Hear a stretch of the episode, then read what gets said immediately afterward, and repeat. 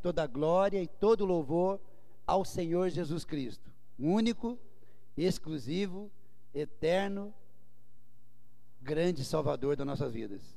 Queria que você abrisse a Bíblia em João, capítulo 1, Evangelho de João, capítulo 1,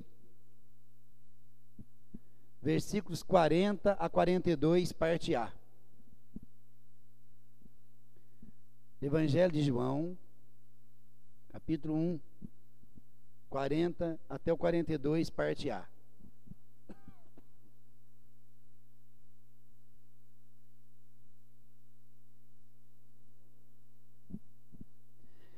Era André, irmão de Simão Pedro, um dos dois que ouviram aquilo de João e o haviam seguido.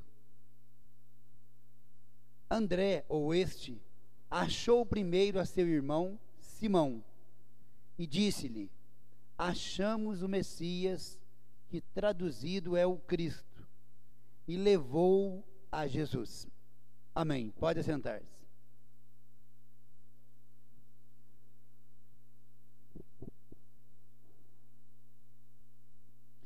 Nas sexta-feiras, nós estamos numa campanha de memorial da família, tá certo? Você, quem já veio outra sexta-feira e está participando dessa campanha? Quem já veio? Deixa eu ver, levanta a mão para ver quantas pessoas já vieram. Amém, amém. É eu que tenho viajado mais, não tenho estado aqui na sexta-feira, né? Tem saído bastante.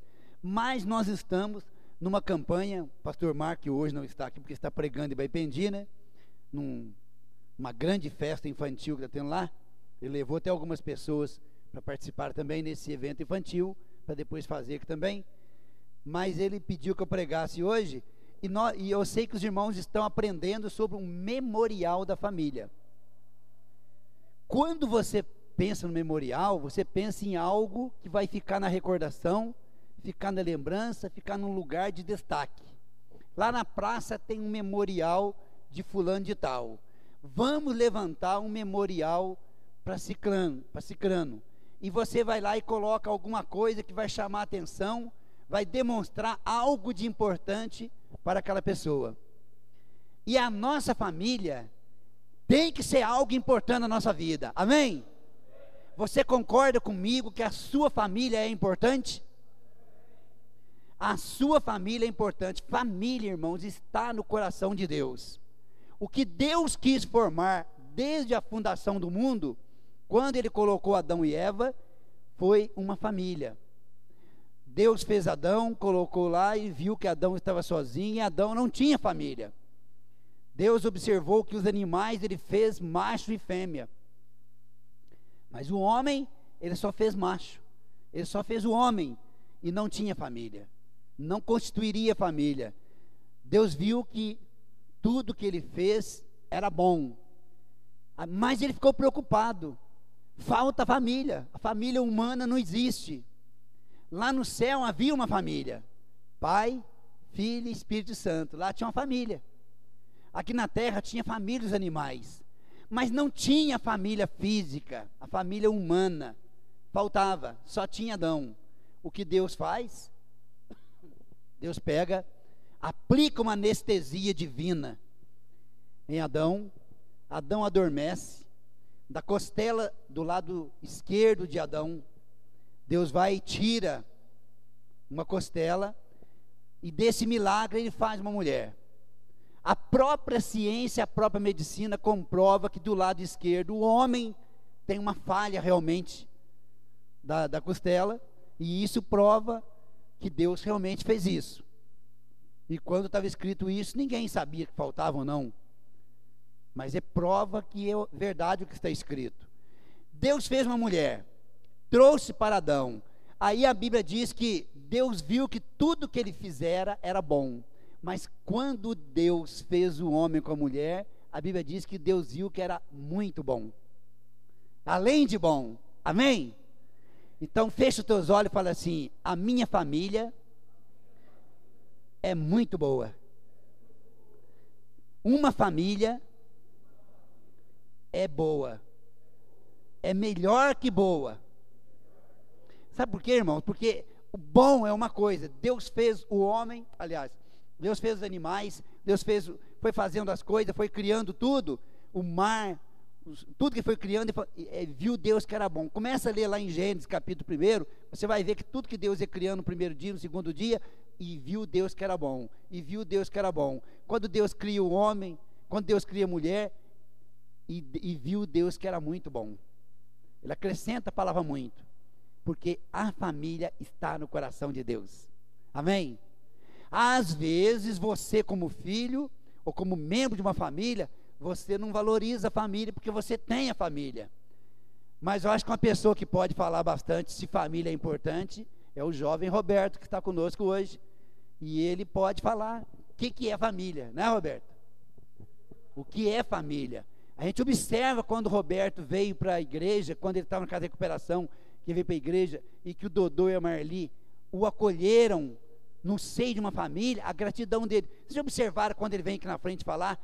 Como que ele fala com entusiasmo do Dodô e da Marli, porque acolheram-no no seio da família? Já observaram ou não? Não é diferente? Às vezes ele fala muito melhor do que você que tem a sua família. Se você vier aqui, quando você vem aqui falar, você lembra da briguinha que teve ontem. Você lembra da discussão que teve antes de ontem. Você lembra do arranca-toco que aconteceu na semana passada. Você lembra da, da, do dinheirinho que você pediu para o seu pai e ele negou para você, não é isso? Não é assim que acontece? Você lembra da cobrança que seu pai fez, ou da sua mãe fez com você em respeito da escola? Você lembra da nota vermelha que você tirou e você pensou que ia ganhar parabéns do pai e ganhou até um chicote? Você começa, você lembra daquela namoradinha que você estava interessado, que seu pai falou, não vai namorar aquela menina não, porque ela não serve, a família dela não é boa e ela não é para você. E você fica revoltado, por isso você não valoriza sua família. Mas quando você não tem essa família, quando você está solitário, está sozinho, aí você valoriza, puxa vida, a minha família é importante, ninguém vive sem família. Aí você olha para os passarinhos, talvez agora você não dê valor. Mas quando você perde, você olha para os passarinhos, você observa que os passarinhos têm uma família, eles andam em bando. Os animais formam uma família, eles andam em grupo. Dificilmente os animais gostam de ficar solitários. Observe você vê quando você vê uma família de cachorrinho, como que eles brincam entre si. Gatinho, os animais, como que eles passam alegre, feliz. E às vezes você não valoriza isso. Mas está no coração de Deus. O homem, você, nós, temos uma família feliz, uma família abençoada, uma família próspera, uma família aconchegante, uma família unida. Irmãos, a gente fica até preocupadíssimo, fica entristecido quando ouve uma notícia como nós ouvimos ontem através da televisão. Garanto que todo mundo ouviu aquela notícia. Um filho fez o que com os pais? Com uma faca, matou o pai e a mãe. E a, delegada, a delegada falou assim: olha, não, e a gente falava com ele, ele não demonstrava assim arrependimento, não. Tem a hora que chorava, tem a hora que ele, que ele falava assim tranquilo. E ele falou que matou o pai e a mãe, porque ele estava, ele não aguentava mais de tanto que o pai dele, a mãe dele falar para ele trabalhar. Para criar o filho dele, que ele tinha pôr dentro de casa.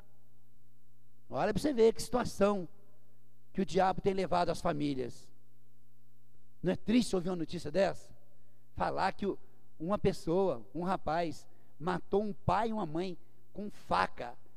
Até a, a delegada falou assim: olha, quando a pessoa mata com uma arma de fogo, com um revólver, é morte também, mas a pessoa puxa só, não tem, não tem requinte de crueldade. Mas uma faca, ainda mostrou faca ainda grande uma faca, a pessoa ter coragem de colocar numa outra pessoa, sabendo que são seus progenitores, os seus pais. Irmão, só quem já criou um filho ou uma filha sabe quantas noites a pessoa perde sono, quantas horas. O neném, a gente vê lá o Nico, está pequenininho, está com cinco meses. Como que a gente, nós que somos avós, e a Flávia com o Glauber, como que eles ficam loucos para adivinhar o que o menino quer porque ele só sabe reclamar, só sabe manifestar através do choro.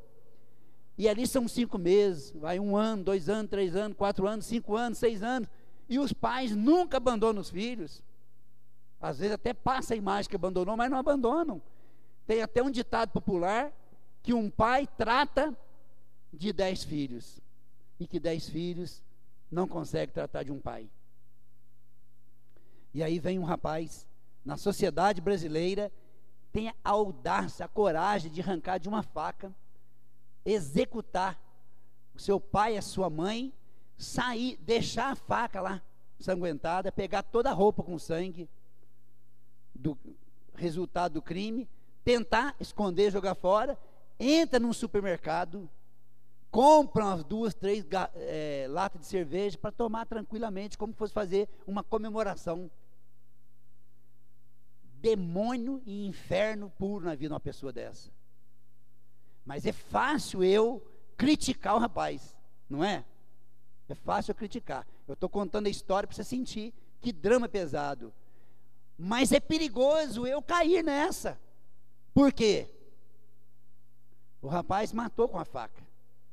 É morte, dolorida, não volta à vida dos pais. O Brasil inteiro está revoltado. Com isso, depois, uma outra inversão. Uma notícia, acho que antes de ontem, ontem também, não sei. Essa eu não assisti, mas sei que teve. Do, do pai que matou o próprio filho. Que foi em legítima defesa, mas matou também. Então, irmãos, ultimamente o diabo está fazendo isso. Está colocando pai contra filho, filho contra pai, e a família contra família, para um matar o outro, para destruir, para dar esses crimes. E observe uma coisa: que no nosso Brasil é sempre assim. Se uma mãe joga uma criança pela janela, lá no estado, você vai ouvir a mesma notícia diversos estados, diversas cidades acontecendo a mesma coisa, do mesmo jeito. Observaram isso?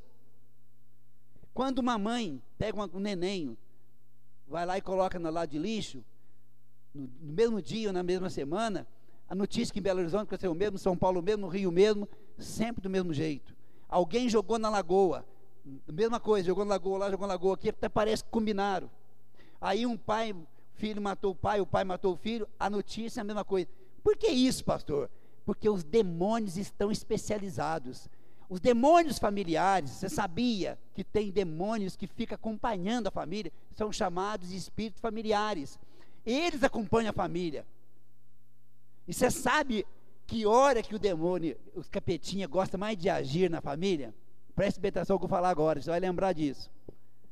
O, horário mais sagrado e melhor para a família confraternizar é o horário do almoço e do jantar quando todos sentam à mesa, e aí eles vão se inter, intercalar, interagir, mas é o momento que o inimigo mais tenta.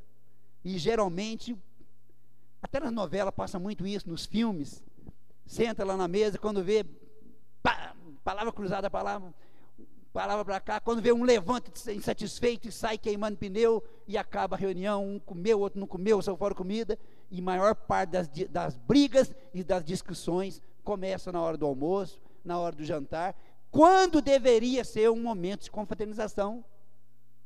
Tá certo? Já observaram isso? Não precisa com vergonha não que faz não, pastor, você falar qualquer coisa, eu falar que na minha casa acontece isso. É na casa de todo mundo vai ser igual. Se você não vigiar, se você não tapar a brecha, se você não entrar na brecha pela sua família, é naquele momento do almoço, do café, do jantar, que é momento de confraternização, que ali é confraternização, alimentação, é que o diabo mais vai, vai colocar a colher de pau e você vai brigar com seu pai, com a sua mãe, vai responder, vai ser ingrato, vai ser grosso, não vai ter educação, tanto o pai com a mãe, com o filho, e vai e aí vice-versa. Vai haver troca de farpas, vai haver é, insubmissão, desrespeito, o diabo faz com que a pessoa quebre os mandamentos, que é honrar pai e mãe, que é não provocar ira aos filhos, e acontece isso justamente na hora que deveria ser de confraternização. Então, qual é a receita que você me dá então, pastor? Quando for hora do almoço, irmão, sempre surge um assuntinho que interessa todo mundo. Esse assuntinho envolve namorado, família, é, empresa, serviço, salário, dinheiro, sempre sair. Quando esse assunto surgir, não, não, não, vamos parar com esse assunto, vamos mudar de assunto. Fala de coisas boas. Mas você estava linda ontem, mas você ficou bonito ontem, puxa vida e tal. Para de falar coisa que dá, que gera atrito, porque senão o diabo vai levar vantagem. E os demônios familiares são aqueles que acompanham a família, os espíritos ministradores do mal familiares, eles vão lá e ficam. Vocês já ouviram falar, preste bem atenção, vocês já ouviram falar que uma pessoa foi no terreiro de Macumba para pedir para baixar o espírito de uma pessoa que morreu e falar aonde está isso, está aquilo? Quem já ouviu falar isso? Aí muita gente já ouviu falar. Sempre acontece isso. Morreu alguém. Aí, de acidente ou morte natural, aí alguém está com muita, muita saudade, queria saber uma coisa, ele vai num pai de santo, numa cartomante, ele vai num, numa mesa branca, mesa amarela, preta, não importa que jeito que seja a mesa. Mas ele vai lá, e eu queria que você perguntasse para o fulano de tal, aonde está isso, está aquilo que aconteceu, se está num bom lugar, está num mau lugar, se eu tenho que fazer tantas missas, tantas orações, e a pessoa faz isso. Aí chega lá e fala assim, eu fui lá e o fulano falou comigo. Você acha que falou mesmo? Você acha que o fulano baixou lá e falou na boca do feiticeiro, pai de santo, sabe o nome que quiser, não importa, de quem fez a intermediação. Você acha que a pessoa voltou e falou? A Bíblia diz que quem parte para a eternidade não volta mais, só resta o julgamento para ele. Aconte Agora que eu vou explicar para você entender. Existem espíritos familiares que acompanham a família. Os demônios colocam espíritos familiares, são milhares de milhares de espíritos familiares. Esses espíritos sabem aonde você guarda as coisas. Eu estou lá em casa, eu, eu mesmo, sou pastor, não tem problema. Eu vou lá, eu ponho o negócio na gaveta, eu vou pôr esse negócio aqui e ninguém vai saber. Aí eu morro. Aí, minha família não vai fazer isso, em nome de Jesus. Mas se quisesse, vai lá e o, o Espírito pega e fala. Vão falar que é eu que disse e falei. Não falei nada. Mas como que. Quantas vezes o Espiritismo mostra isso. Que foi lá na gaveta e achou aquilo atrás de um quadro que estava lá. Eles tocam trombeta, que não, que a pessoa volta. A prova é que falou que para abrir o quadro, que atrás do quadro estava a escritura da casa. Aí foi lá e estava mesmo. Para mim não tem novidade nenhuma. Não foi a pessoa que voltou e falou. Espíritos familiares, espírito demoníaco que destrói a família, é que sabia que ele tinha guardado lá, porque acompanhou a família e aí voltou e falou para enganar o povo, para levar todo mundo para o inferno, que a vontade do diabo é essa. Então, meu irmão, não fique iludido com isso. E na mesa, quando você for tomar café, quando for almoçar, quando for jantar, naquela hora da refeição, não aceite esses espíritos malignos que chega parecendo que está tudo bom e está de chifrinho ali tentando você para dizer uma palavra atravessada, para sair uma discussão e depois da comida nem digestão faz, porque a família acabou é, se discutindo. O versículo que eu mandei colocar aqui, agora eu quero chamar a atenção para a sua família, preste atenção. Era André, irmão de Simão Pedro, um dos que ouviram aquilo de João e o haviam seguido. Este André, esse texto está escrito a respeito dos primeiros discípulos que Jesus chamou. Este André achou primeiro a quem? Seu irmão Simão, diz o versículo 41. Ele achou o seu irmão Simão. E o que, que ele falou para o irmão dele? Achamos o Messias, o Cristo, o Salvador, o homem que haveria de vir para salvar a humanidade. que é o Cristo. E no versículo 42, só parte A. E levou André até Jesus. Agora eu quero ver aqui, preste bem atenção. Tem, sempre tem bastante jovem na igreja. Hoje, eu já disse isso e repito, que agora é a hora dos jovens. Deus está chamando a juventude. Deus está chamando os jovens. A geração de adoradores é a geração de jovens. Porque do meio do caminho para frente, terceira idade, quarta se existir, não sei, segunda idade, não sei lá. Vamos falar que vocês são a primeira idade, né? E alguns são terceira, segunda, terceira e é até quarta idade que está vivendo no Brasil hoje, porque o, a, o limite de idade aumentou muito no país. Mas vamos falar então que vocês sejam aí a segunda idade. Primeira idade seja adolescente, as crianças, seja a segunda idade. Então, os jovens eh, são esses que Deus está chamando para sua casa. Todos eles têm família. Qual tem que ser a sua primeira preocupação?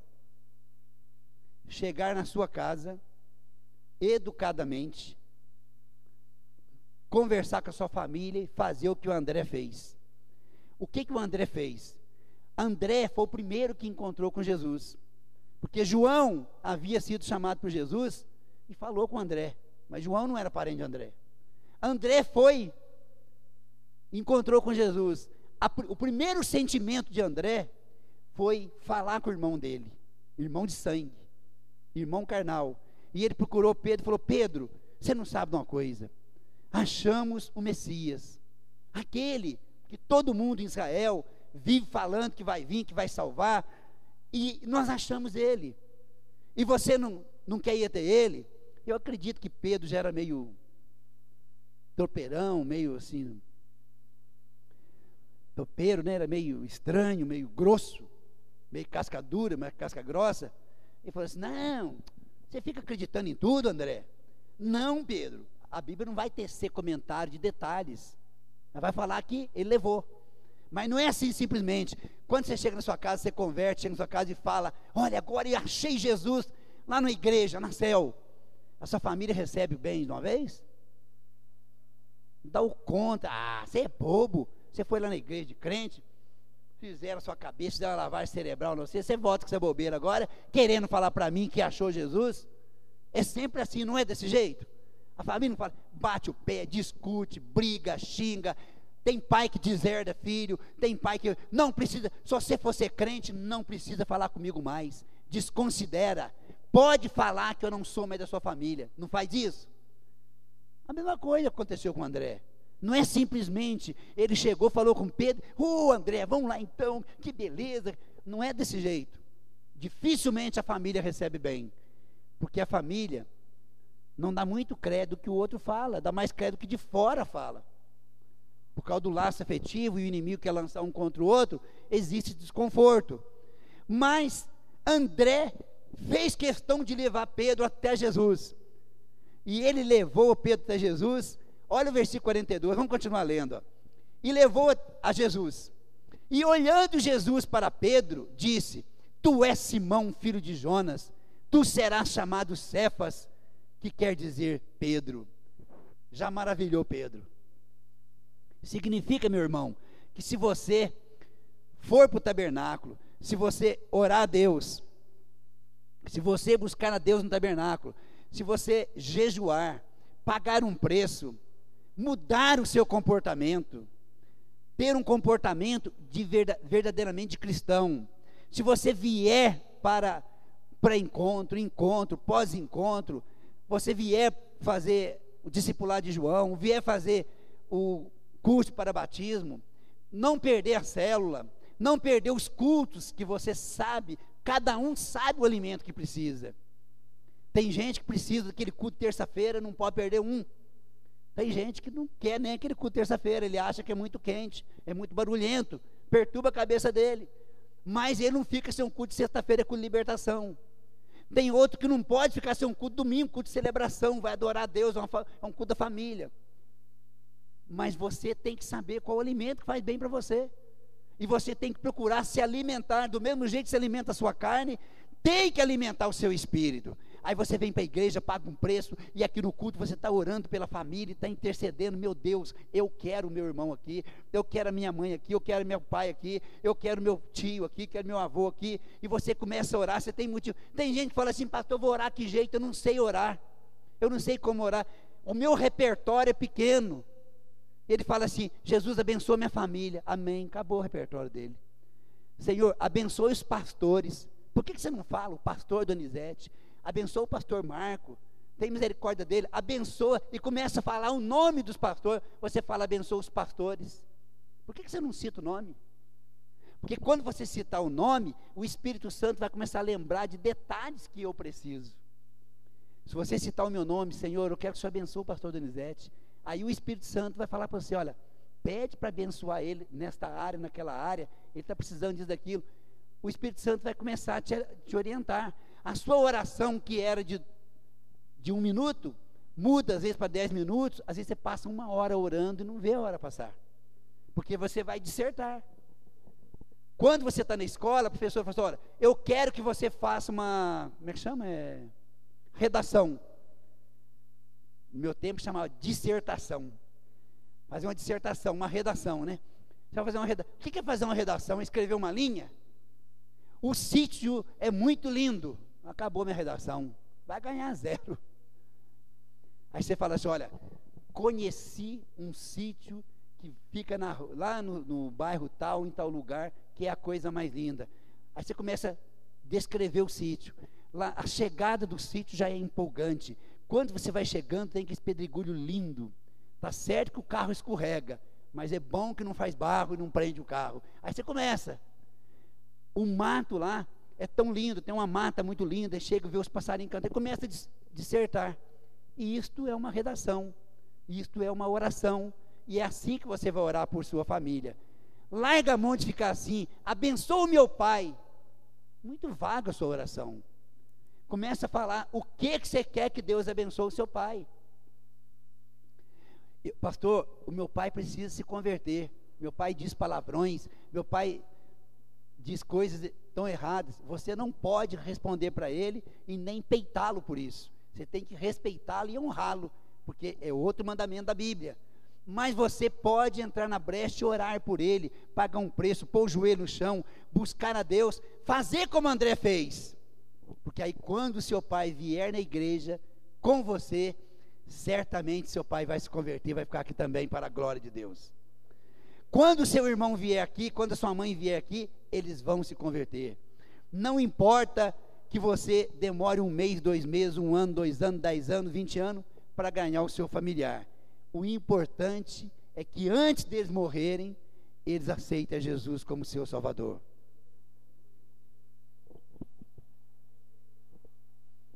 Tem pessoa, irmão, que ele só vai converter lá no finalzinho. Lá no finalzinho. Quantos casos já ouvimos de pessoas, de, até de pessoas que não aceitavam Jesus pela pregação da família, porque a própria Bíblia diz que o profeta não tem honra na sua terra. Tem um ditado que o povo diz aí fora, que não deixa de ser verdade. O santo de casa, como é que é? O santo de casa não faz milagre. Por que, que a pessoa faz ditado? Porque é palavra de um familiar, parece que não soa bem para o outro familiar. Então por isso que fala, santo de casa não faz milagre. Mas se você é santo mesmo, santo quer dizer separado do pecado para uso exclusivo de Deus. Você falar para sua família não, entra lá dentro do tabernáculo e fala com o papai do céu. Fala com ele, que é ele que vai falar no coração da sua família. E a hora que você menos esperar, a sua família vai pedir para vir na igreja. A sua família vai pedir para vir na igreja. Quantos testemunhos já ouvi de pessoas que parou de falar? Não vou falar mais com meu familiar. E ficou só orando, orando, orando. Um belo dia, a pessoa pega e fala assim: escuta, que dia que tem culto na sua igreja? Uai, tal dia, por quê? Eu estou com vontade de ir lá participar de um culto com você. E a pessoa vem e se converte e fica mais firme do que o outro. No, comece, no comecinho da céu mesmo, o irmão Pedro que é o pai do pastor Francisco lá de Pouso Alto, ele converteu logo no comecinho da céu. Irmão Pedro ficava ali, ó, crente e tal, e ele reclamando, ah, não tem jeito, porque a minha esposa, muito católica, a minha esposa quer ir na missa e quer que eu vou com ela, e se eu não for, ela fica brigando comigo e tal. Sabe o que eu falei para ele? Vai com ela na missa então, mas faz um trato com ela. Eu vou na missa com você, mas você ir lá no culto comigo. Eu garanto que você não vai converter e ficar para lá, mas ela vier para cá, ela vai ficar. Aleluia. Foi dito e feito. Ele começou a ir na missa no domingo com ela, de tarde, ele vinha no culto de manhã nosso, de tarde ele ia lá na missa com ela, aí terminava a missa, acho que não sei se é seis e meia, sete horas que termina, aí tinha o culto nosso, ela vinha e vinha para o culto com ele. Irmãos, a, ela chama, a gente chama ela de Guinha, o nome dela é diferente, é um nome estranho, então todo mundo chama de Guinha a irmanguinha, a irmanguinha, tá até engraçado, a irmanguinha, a irmanguinha ficou mais crente que o irmão Pedro. De repente a guinha estava dando, dando um tranco no Pedro, o Pedro estava devagar, o carro dele não pegava. O carro dele espiritual só pegava no tranco, e a guinha ficou firme. Até hoje aquela mulher é firme. Olha, já tem 20 anos que a guinha converteu, e ela ficou firme com Jesus, ela foi para os pés de Jesus e ela pregou para o filho dela, o próprio Chico, que hoje é pastor, que é uma benção, deu muito trabalho para eles. Ela orou dez anos, dez anos ela orou para a conversão do filho dela, o Chico. E o Chico era peralta, mulherengo, drogado, bagunceiro, motoqueiro, pintava e bordava. Tudo que ela fazia, ele estragava tudo. Os dois estavam quase perdendo a esperança. Isso que é família ele estava quase perdendo a esperança, e eu falava, não perca a esperança. Tem um ditado que a esperança é a última que morre, e você tem que acreditar nisso. Eu falei assim, não perca a esperança. A gente ia na casa deles, a gente ia no quarto do, do pastor Francisco, lá tinha, sem ele lá, se tivesse, ele até xingava, tocava a gente lá. A gente pegava e orava em cima da cama dele, ungia a cama com óleo, pegava a camisa dele, ungia com óleo, e o Chico vinha, pegava a camisa e virava um capeta. Ele saía para a rua e pintava e bordava, e com a moto, e, e corria a polícia atrás dele. Quando ele estava chegando em casa, a polícia atrás dele, querendo prender. Era um rolo. Aí o Pedro falou assim: Pastor, eu não aguento mais, estou desanimado. O Chico não tem jeito, não. Aquele lá não tem jeito mais. Eu falei: Tem jeito sim, porque Jesus dá jeito em toda pessoa. Irmãos, um belo dia, o Chico, foi na época de carnaval, numa época dessa, de carnaval. Eu não sei, estava para o Rio de Janeiro, ele veio e falou assim que ia pular, que ele queria, ele ia no retiro espiritual. Estava arrumando para o retiro, esse retiro vai ter em Beipendi. Eu vou para o retiro. Só que ele falou assim: antes de ir para o retiro, eu vou no carnaval antecipado. Hoje, quase toda cidade tem carnaval antecipado. Aquele tempo, algumas só que tinha. No caso, São Tomé das Letras, Caxambu, nem, não muitos tinham. E ele pegou e falou assim: aí ele foi para São Tomé das Letras, que não aguentou. Não aguentou, chegou lá, parecia que estava tudo ruim. E ele falou assim: não vou ficar no carnaval, vou embora. Aí foi para Caxambu. Chegou em Caxambu, ele foi para o carnaval, disse que parecia que está tudo ruim. Ele viu o povo pulando, parecia que o povo estava pulando de rabo. Aí ele falou assim: não vou ficar aqui não, vou embora. Aí saiu, foi embora, falou assim: o jeito é lá nos retiros desses crentes mesmo, viu? Ele foi para o retiro dos crentes, o retiro nosso. Sabe o que o Chico levou para lá? Maconha para fumar, porque ele fumava maconha. Ele levou maconha, levou cigarro, levou tudo que coisa errada. A gente não sabia, claro. Diz ele que chegou lá, entrou no nosso meio e deu aquelas fumadinhas, aqueles baseados dele lá.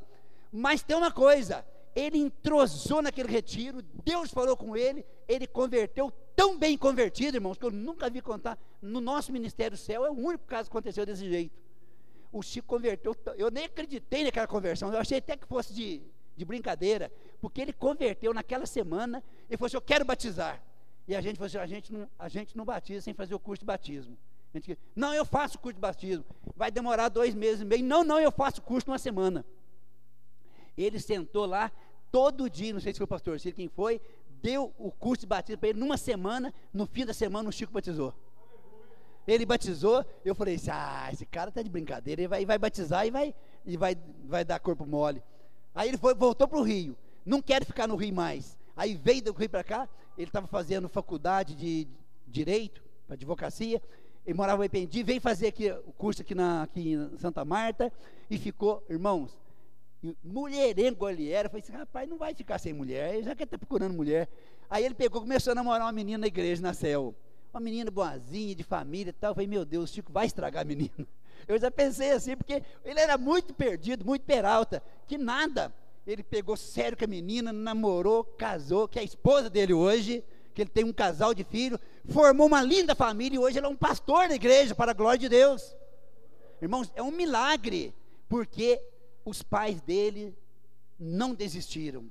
Oraram, oraram, buscaram a Deus, pela família, intercederam, entraram na brecha. Nós apoiamos, qualquer pastor, qualquer igreja apoia quando você vem buscar pela família. Mas tem uma coisa: problema que eu vou lá, ô oh, pastor, por favor, ora para minha família. Eu, eu não faço nada. Eu não convido a minha família, não jejuo para minha família, não oro para minha família, não fico na brecha por ela, eu não faço nada, nem convido. Eu quero que o pastor ore para minha família.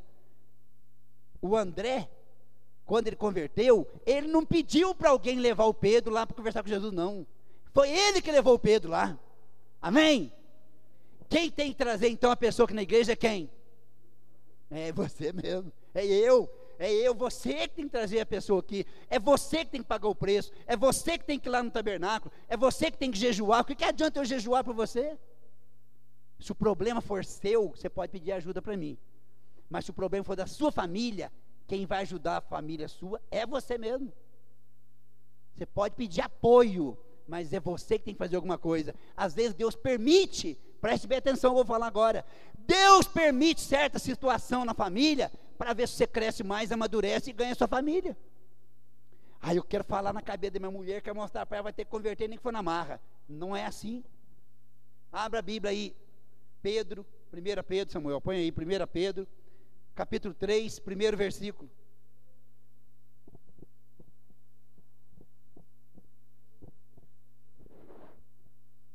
1 Pedro, capítulo 3, primeiro versículo. Olha o que está escrito, principalmente o finalzinho do versículo.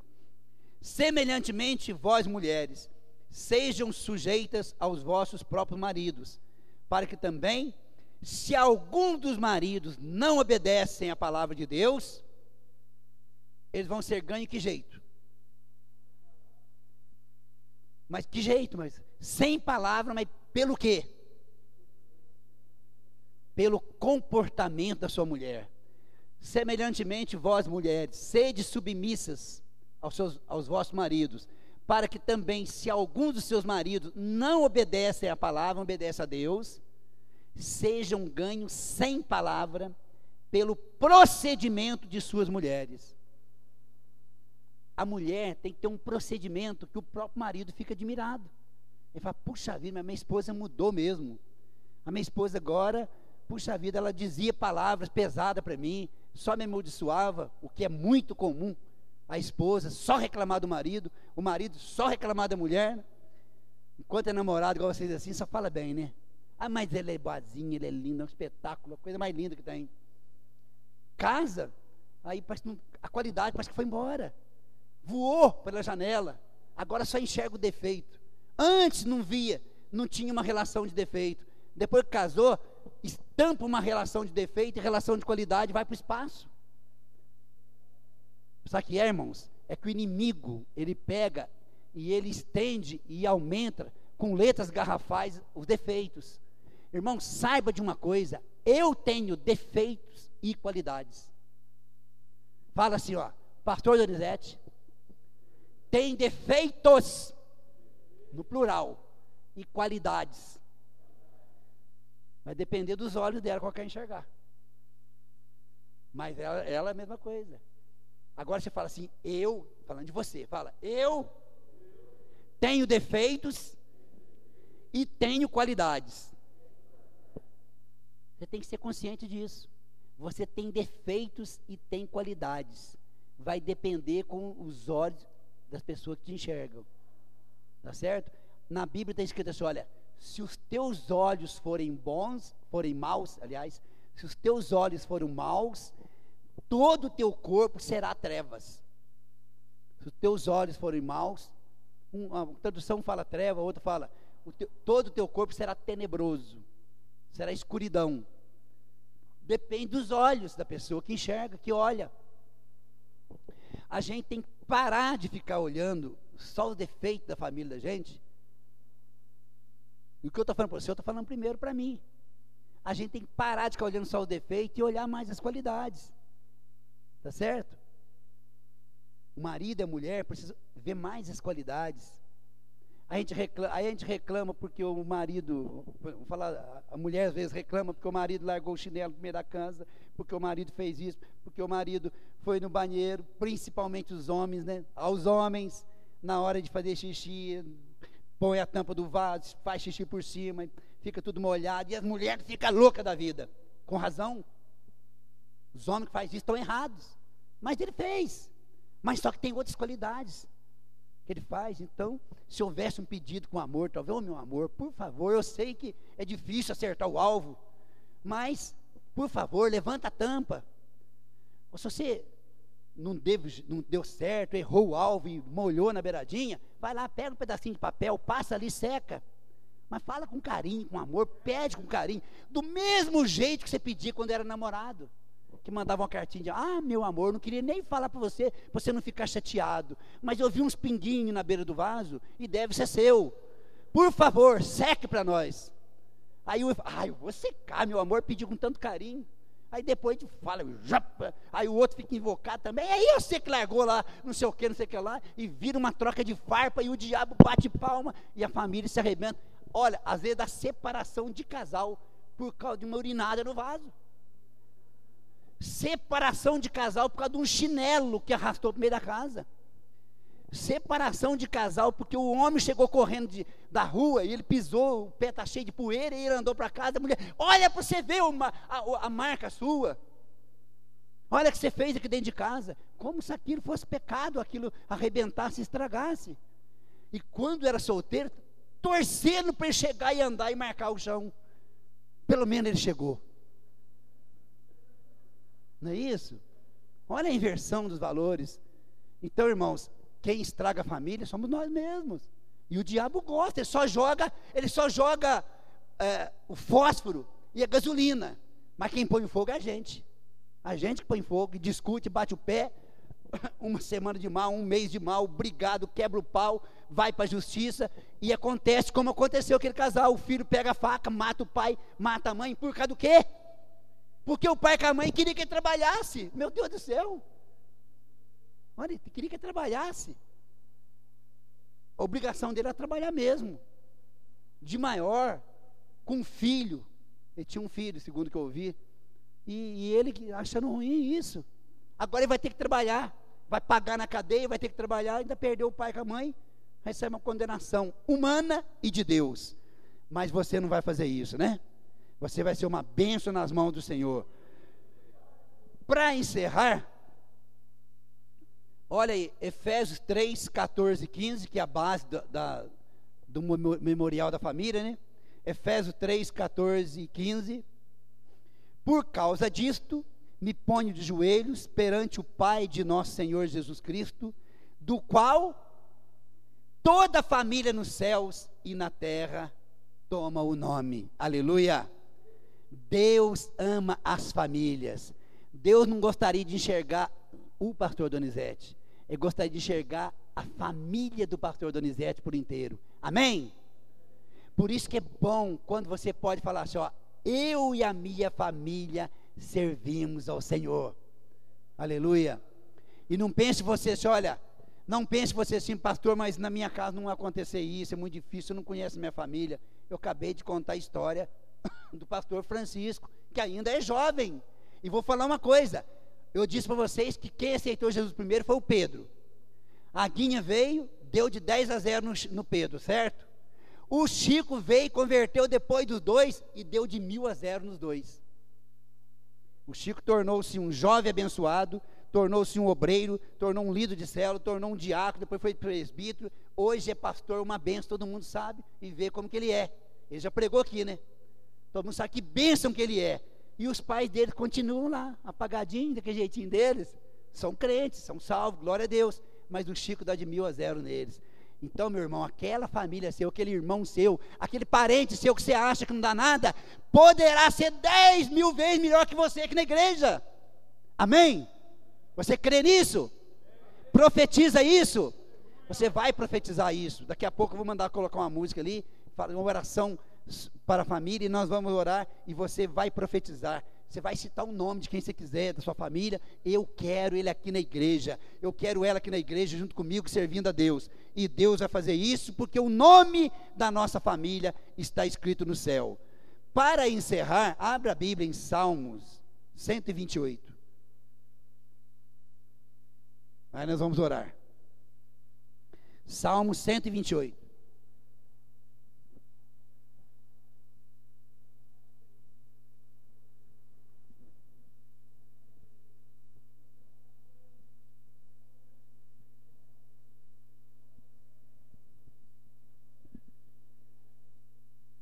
Vamos ler aqui que fica mais fácil, né? Salmo 128 inteiro. Começa o primeiro versículo. Bem-aventurado, feliz todo aquele que teme ao Senhor e anda nos seus caminhos. Pois comerás do trabalho das tuas mãos, feliz será, feliz serás e te irá bem.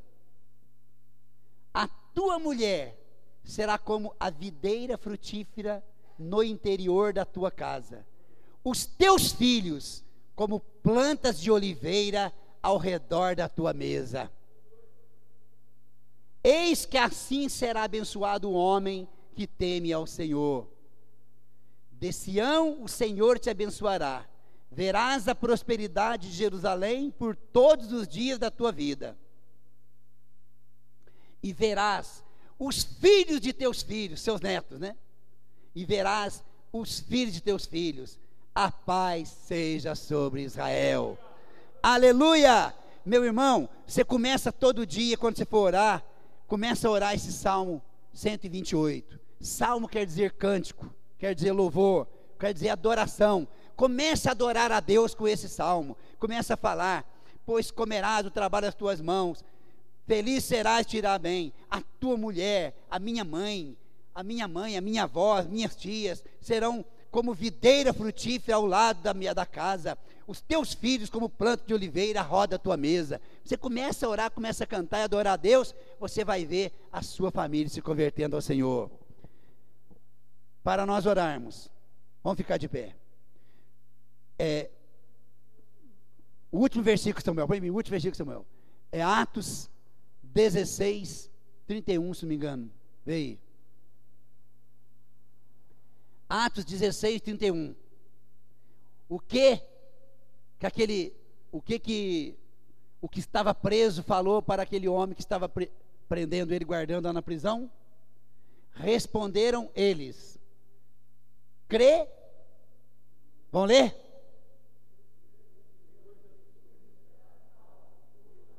Mais uma vez, crê. Aleluia! crê no Senhor Jesus Cristo, será salvo tu e a tua casa. A sua família, meu irmão, é um memorial. É um, é, é um marco que está colocado no céu. Começa você a profetizar que a sua família já está registrada no céu como uma família abençoada, uma família santa, uma família próspera, uma família de referencial, uma família que a, a própria cidade inveje, uma família que o Estado inveje, uma família que a nação inveja no bom sentido e que fala assim: aquela família é uma família abençoada. Amém? Eh, vamos ouvir esse louvor agora. E no meio desse louvor a gente vai começar a orar pelas famílias. Depois, depois eu vou convidar as pessoas aqui na frente. Neste momento, vamos fazer uma oração em forma de canção. Vamos pedir para Deus abençoar as nossas famílias, que Ele possa curar que Ele possa libertar, que Ele possa transformar. Aleluia.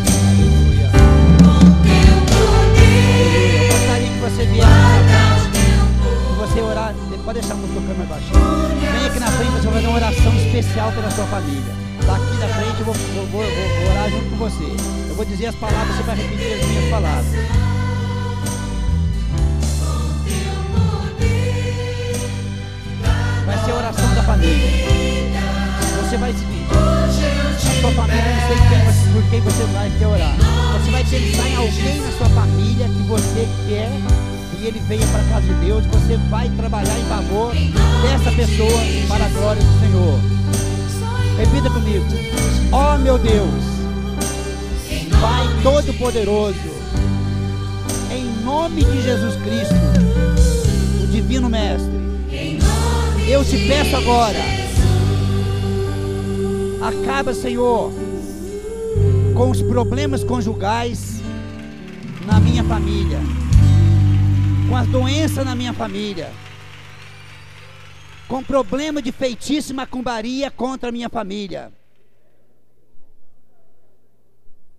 Com a falta de paz na minha família. Senhor, tudo que a minha família for fazer, neste momento, seja próximo. oração em forma de canção. Que não haja, Deus, Vamos pedir para Deus desarmonia no meu lar. abençoar as nossas famílias. Que Ele Senhor possa Deus, curar. Que Ele possa Olhe agora também Que Ele possa transformar. pelas famílias que Aleluia. têm familiares desaparecidos. Pai querido, tira agora todo pensamento negativo dos meus familiares, toda instabilidade caia por terra. Senhor, eu quero emprego para os meus familiares. Livra, Senhor, a minha família dos vícios, do alcoolismo, das drogas, das mentiras, das perturbações espirituais, do desânimo, do medo, da angústia.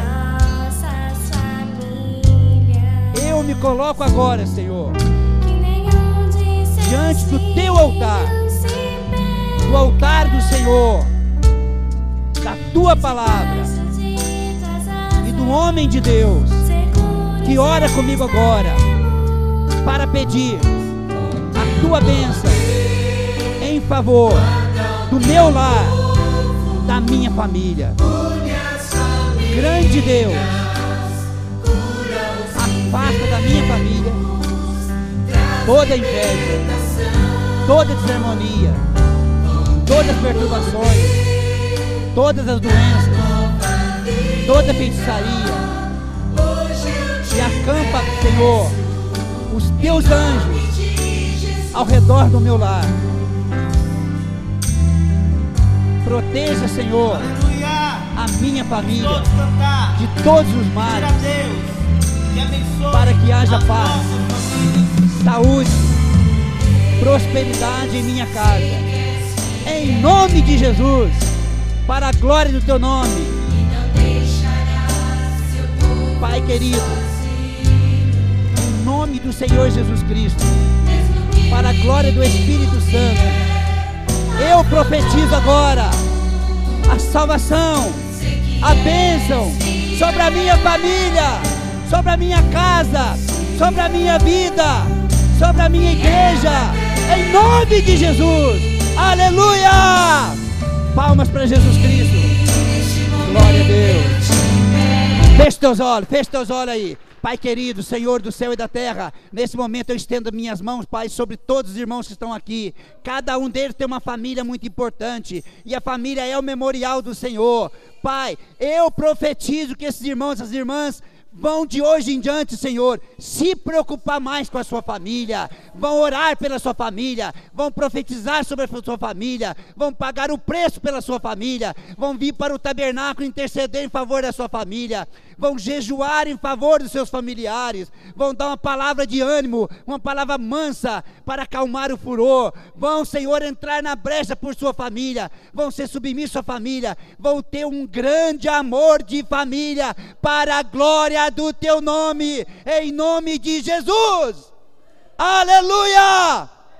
Eu declaro agora as famílias salvas, as famílias transformadas, as famílias libertadas, as famílias curadas. E para isso, Senhor, eu conto com os teus filhos que estão aqui para a glória do teu nome. Amém. Estenda a sua mão assim. Que a graça do Senhor Jesus Cristo, nosso Salvador, que o grande amor de Deus, nosso Criador, e as consolações do Espírito Santo, nosso Consolador, seja com todos, desde agora e para sempre.